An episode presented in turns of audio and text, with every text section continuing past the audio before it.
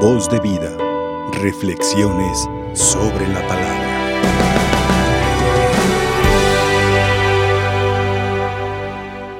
Nuestra Señora de los Dolores, celebramos esa fiesta litúrgica hoy. Qué triste es ver llorar la mamá. Qué triste es ese sentimiento de impotencia, de desasosiego, cuando uno ve llorar a su mamá o la vio llorar. ¿Qué, sentimientos tan compartidos de dolor uno y otro? Y si el motivo de las lágrimas o si el motivo del sufrimiento es uno, más difícil. ¿Ustedes alguna vez vieron o han visto llorar a su mamá? ¿Sí?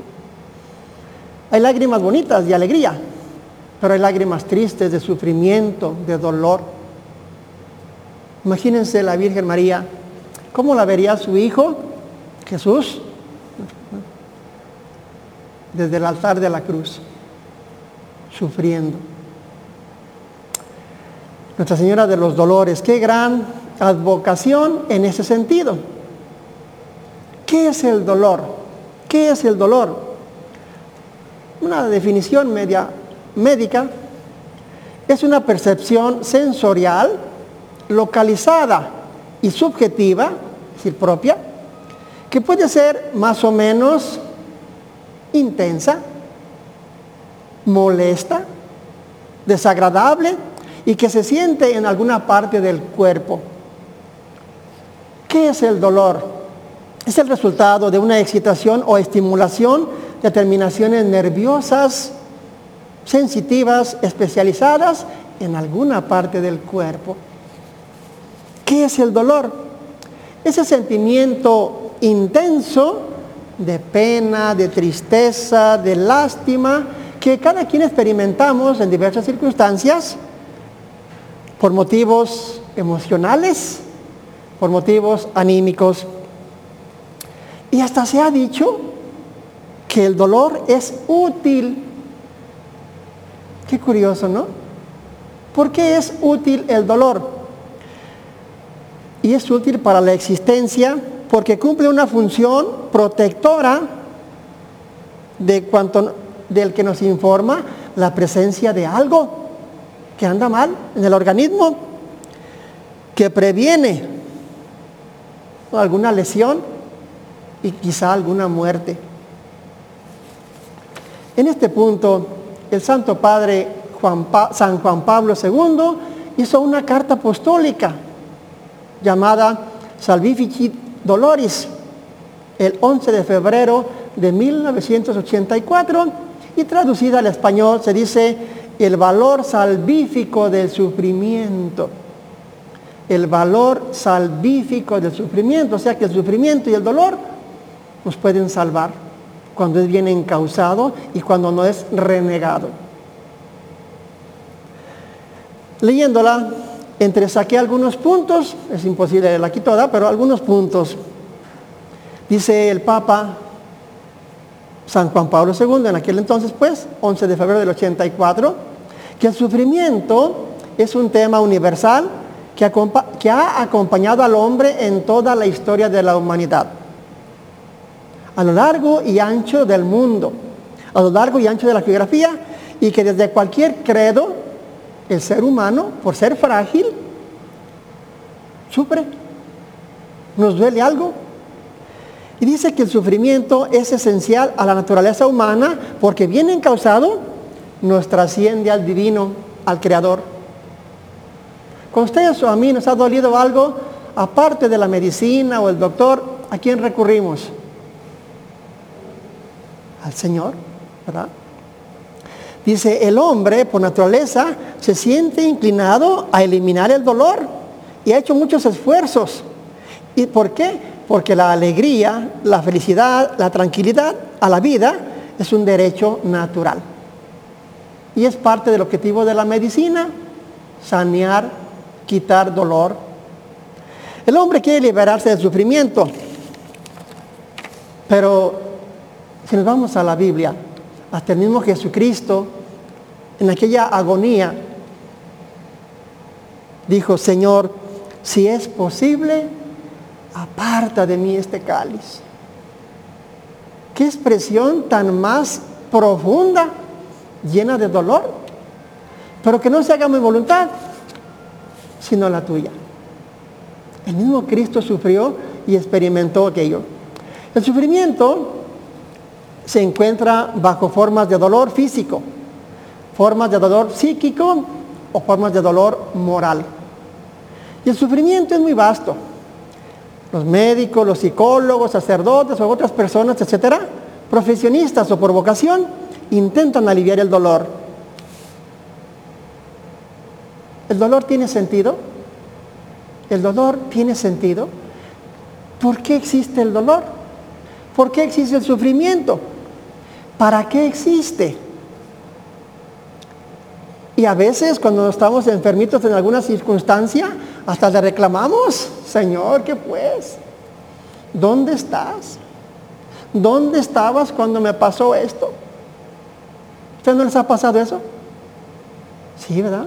La naturaleza humana nos a decir, Señor, ¿por qué a mí? Señor, ¿por qué a los míos? ¿Qué hacer? Nos hace falta aceptar el dolor y no estoy diciendo que sea fácil.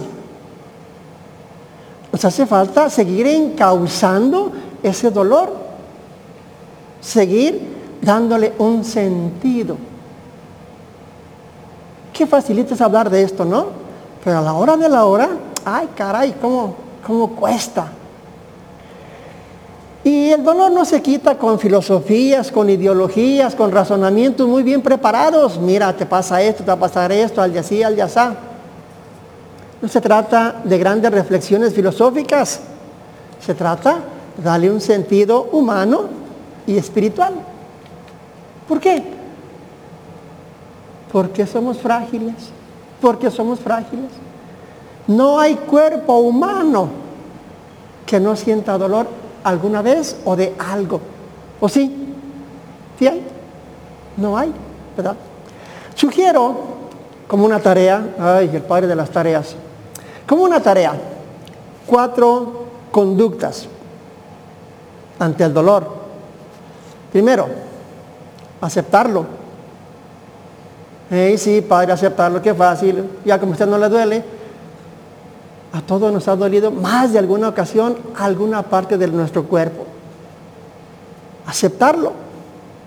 En vez de estar rechazando. ¿Y por qué a mí? ¿Y es que qué comí? ¿Y es que por qué me pasa esto? Y es que preguntas lógicas, preguntas válidas, preguntas buenas. Pero si lo acepto de alguna manera, empiezo a vivirlo mejor y encauzarlo. Segunda conducta que sugiero. En causar mi dolor, desde la voluntad, esto va a pasar, esto va a pasar, esto se me va a quitar primero Dios. Desde la medicina, buscar los medicamentos propios a esa circunstancia y desde la fe. Tercera conducta, agradecer. ¿Cómo agradecer que me duele? En una ocasión estaba una enfermita, me llamaron que si fuera a santolearla. Y fui. Y sí estaba delicada la señora. Y platicando ya pues con ella, la ungimos, le rezamos. Y le dije, señora, ya me voy. Dígale al Señor, gracias porque estoy enferma. ¿Qué voltea? ¿Cómo cree que le voy a decir eso? Dígale, gracias. Yo decirle gracias a Dios porque estoy sufriendo. No, padre, usted no. ¿Cómo cree? Bueno, yo nomás les digo eso.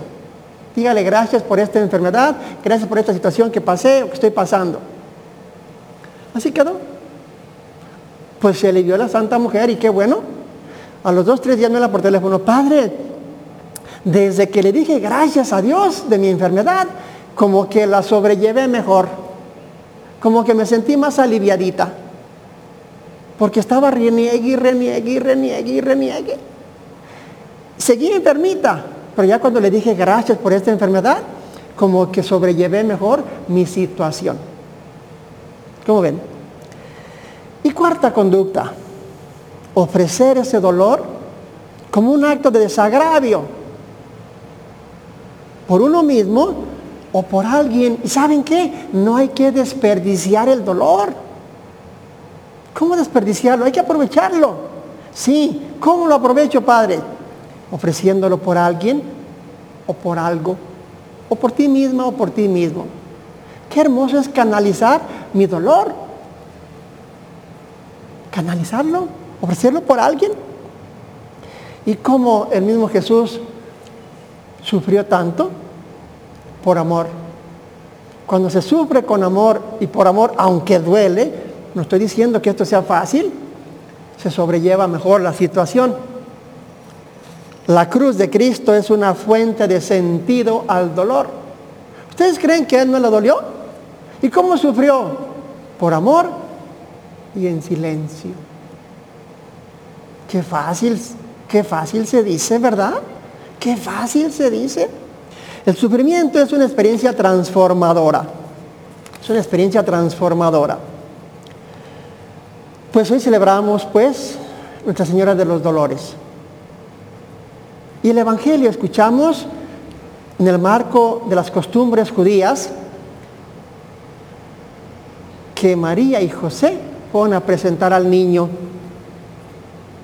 Y en esa presentación vamos a ver tres cositas. Primera, la purificación de María. ¿Por qué purificación si era pura? Y es. Porque humanamente hablando querían cumplir con las leyes. Y una presentación de un niño al templo significa, según los judíos, dos cosas. Dos cosas. Primero, toda mujer que al derramar sangre, al dar a luz, quedaba, al dar luz, quedaba impura. Pues ¿cuál parto hay donde no se derrame sangre? ¿Por qué? Porque la sangre es vida. Y entonces, según las costumbres judías, al dar a luz y derramaste sangre, quedaste impura. ¿Qué hay que hacer? Ve al templo a purificarte después de la de los 40 días de, reposo. Preséntate al templo y purifícate. Segunda conducta de la presentación de un niño al templo.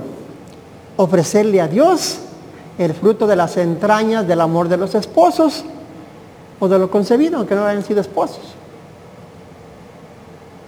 Presentarle a Dios, aquí está Señor, gracias por esta nueva criaturita que por amor nos das. Y tercera conducta, primero fue la purificación, segundo la presentación y presentarle a Cristo como nuevo templo. Lo presentaron en el templo y se presenta a Jesús como el nuevo templo. ¿Sí? Y en esa presentación del niño Jesús al templo se da la profecía. Y a ti, mujer, ¿qué le dijo? Una espada te atravesará el alma. Ándale. María entendería, pues sí o por no, sacó adelante su sí, el sí que dio. ¿Y qué implicaba para María el sí? Implicaba gozo, implicaba esperanza, implicaba camino. Camínale. En tantas cosas, no sé, pero camínale. María es una mujer la más hermosa entre los hijos de esta tierra de dolor. María es embellecida con la altísima dignidad de pureza, de virginidad. Y como el dolor en ella fue el precio del amor. Qué curioso, ¿no? Como el dolor fue el precio del amor en ese sentido. Pero es un precio de gozo amoroso, aunque doloroso. Gozo amoroso, aunque doloroso. ¿Cómo no iba a ser la madre del Hijo de Dios? No porque ella se parara el cuello. ¿Cómo no iba a ser la esposa del Espíritu Santo? No porque ella lo supiera a ciencia cierta, así tan abierto como hoy lo entendemos, entre comillas. ¿Cómo no iba a ser la hija del Creador decirle sí al plan de Dios? Y María aceptó libremente sacar adelante el plan de Dios desde el amor y desde el dolor. María primero concibió en la fe y luego concibió en la carne. ¡Qué bonito! María cargó a su hijo en su vientre. Primer sagrario de la humanidad, el vientre materno de María.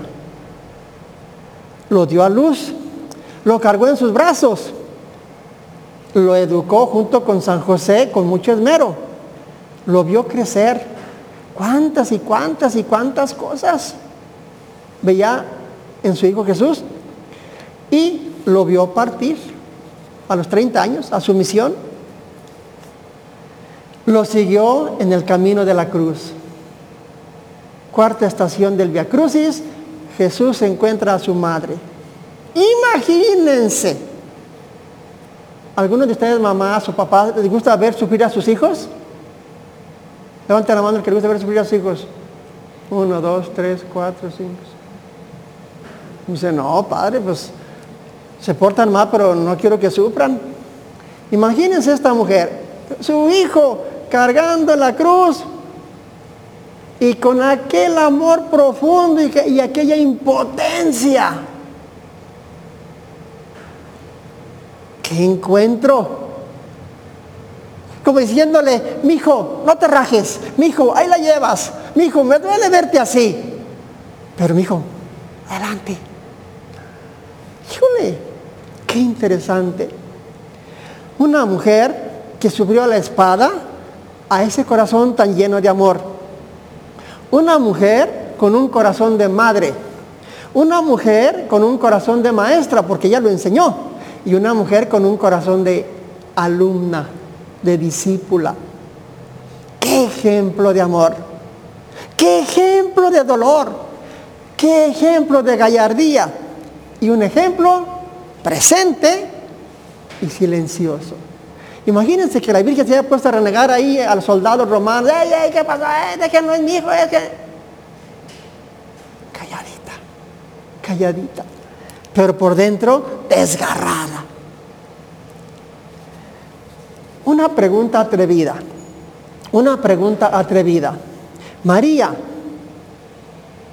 al vivir y ver tanto dolor, ¿alguna vez pensó, perdón por mi atrevimiento de mi pregunta, ¿eh? haberse arrepentido de haberle dicho sí a Dios? ¿Ustedes qué creen?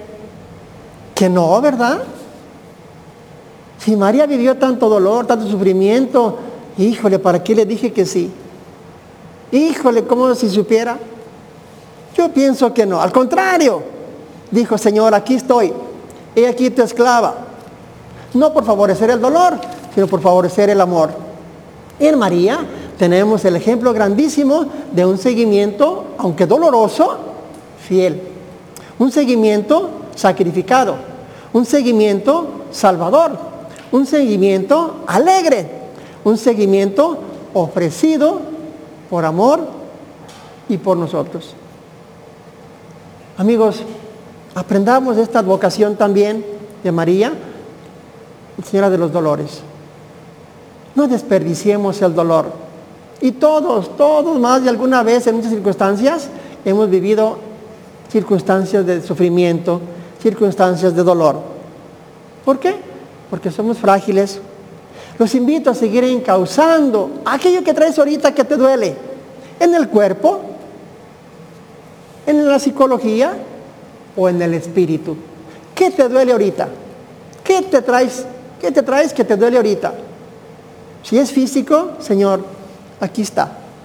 Si es psicológico, Señor, aquí está. Si es en el alma, Señor, aquí está.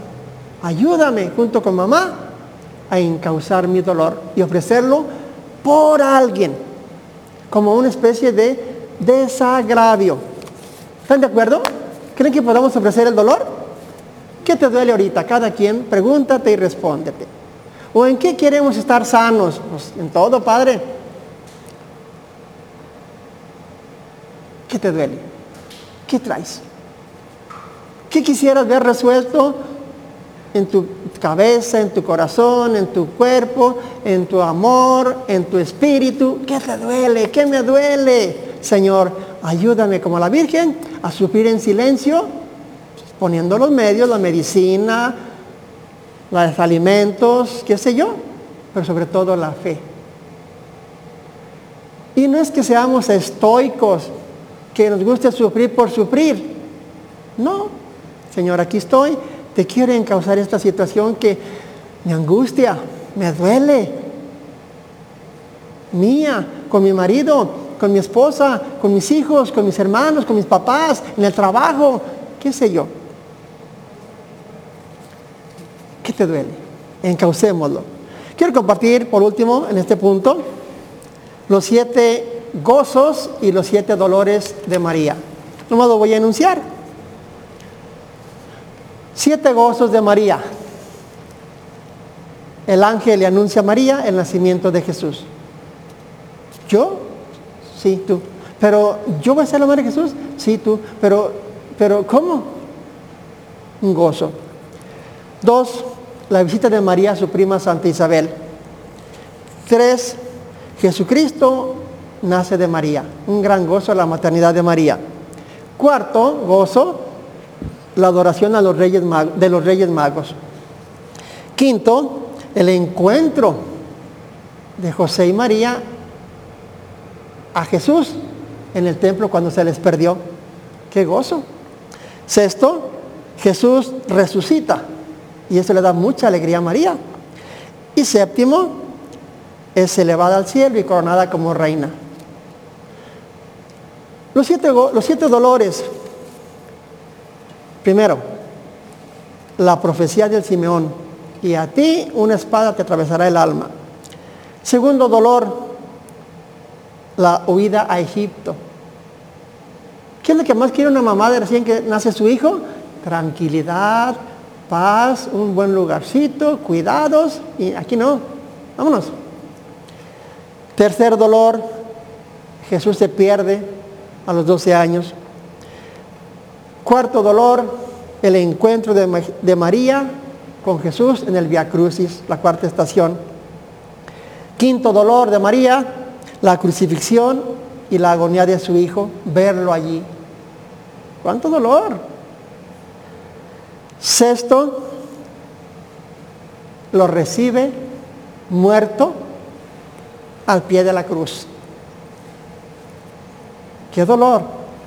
Y séptimo, la soledad, después de que su hijo lo sepultaron.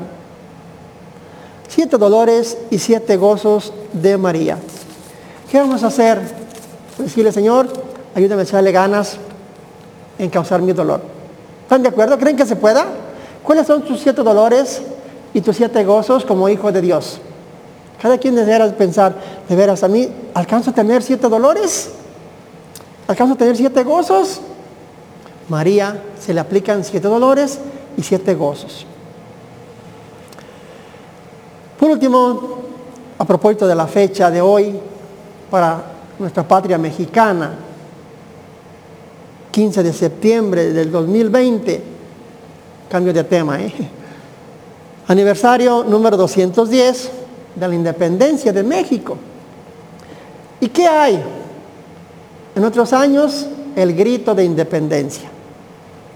Y los motivos para gritar del ser humano varían.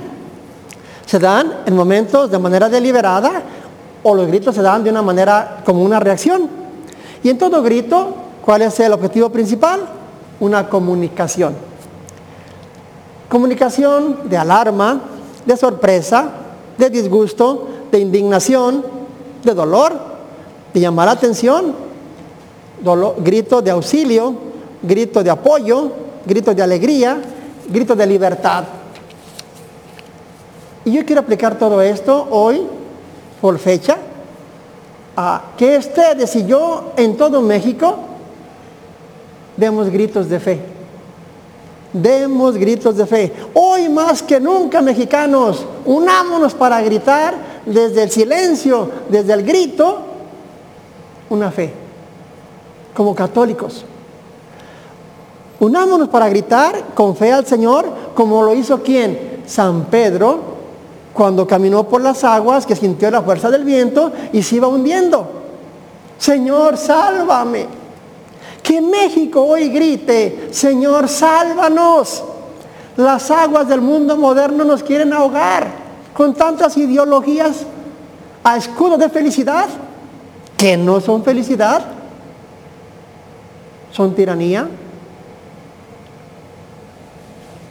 Las reformas educativas la ideología de género, quiere legitimar el aborto, quiere legitimar la eutanasia, quiere legitimar ideologías sociales que no son para bien de la humanidad. Entonces los invito a gritar como San Pedro, Señor, sálvanos, salva México de tantas circunstancias, de tantas ideologías, de ese empeño como aberración jurídica, querer, querer, querer ahogarnos.